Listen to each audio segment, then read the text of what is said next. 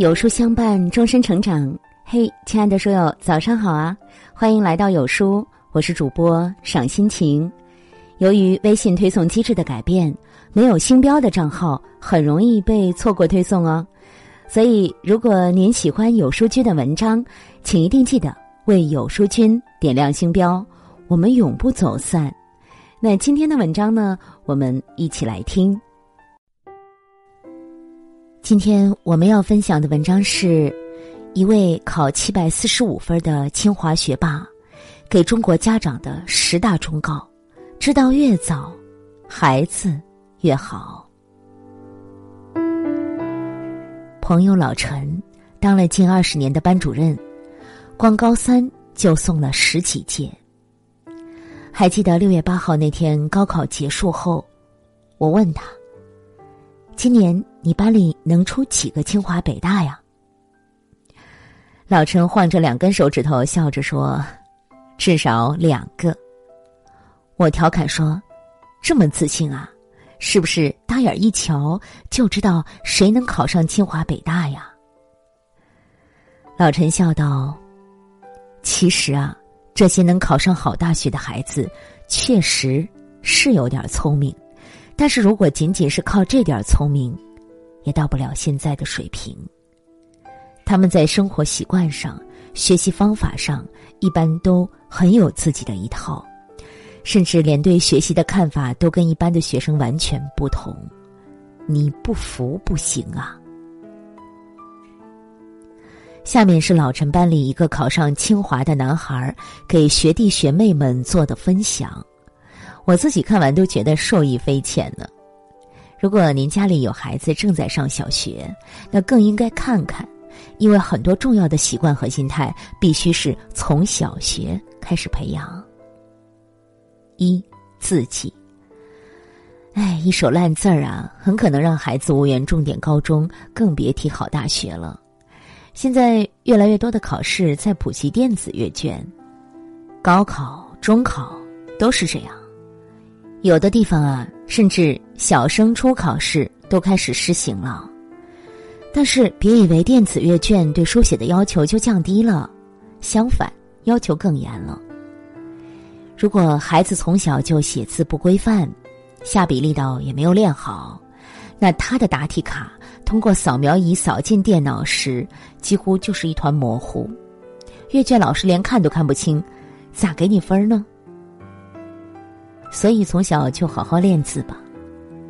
一手漂亮规范的书写，不仅能让卷面整洁，还能在一定程度上加快书写的速度，让你在中考、高考这样书写量极大的考试中取得优势，不至于答不完。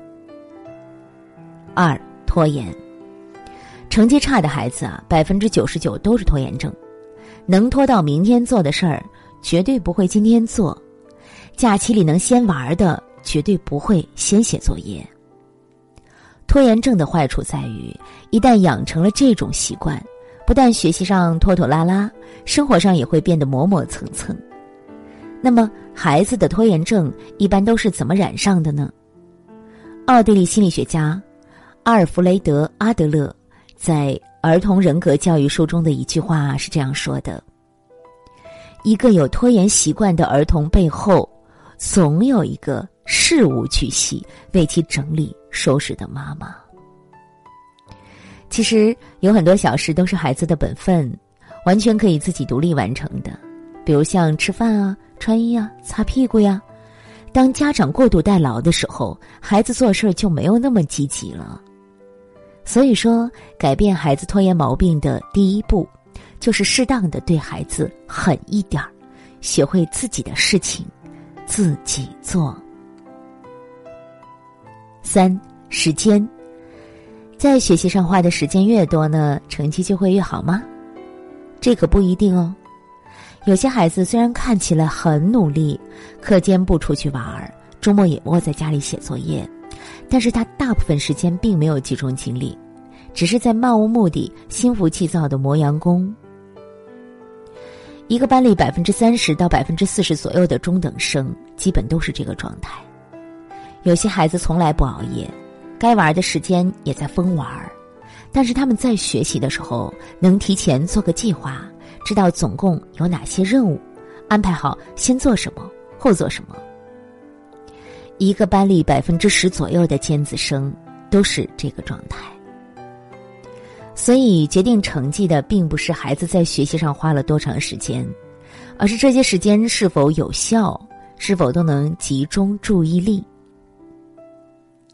四、英语和语文。英语和语文是非常相似的两个学科，有心的孩子都能发现，做语文中的文言文和英语中的阅读理解都是同一种感觉，都是需要查生词啊，都需要分析语法呀，都需要判断句式啊等等。那么，对于这一类语言类的学科，最笨却又最有效的方法，就是大声朗读啊！因为课文都有完整的故事情节和语境，能帮助你很好的记住生词。另外呢，当你对课文熟读成诵之后，一些基本的句式就印在脑子里了。下次做类似的题时，光靠感觉也能猜个八九不离十呀。五、数学。数学怎么学呢？准确的计算能力是基础，小学阶段一定要帮孩子训练好。到了初中、高中阶段，题目的步骤变得多起来了，而且都是有相互联系的。如果说前面几步就把结果给算错了，那么后面无论如何做，都是不对的。必须要整理错题。数学里的知识点呢，题型啊，相对而言是有限的。而且必定会重复出现，只要你能保证这次做过的题型，下次不再出错了，就没什么问题了。喜欢故事的孩子，唯一的可能就是你太早、太快，放弃了培养。六粗心，身边经常有同学考完试后说：“我竟然忘了这个知识点啊！哦哟，粗心了，粗心了。”他真是粗心吗？不。他就是这个知识点没有掌握好，基础不扎实而已。所谓的粗心呐、马虎啊，更像是自我安慰的借口。细心、沉稳、脚踏实地，是一个好学生必备的心理素质呀。高考的时候，一个小小的数学选择题就是五分儿，你要是随便粗心两下，那十分就没了，你在全省的排名可能就要落后好几千。这时候你再用粗心安慰自己，还有啥用呢？七，起跑线。让孩子赢在起跑线这句话是有问题的，其实就是精明的商人设计的谎言。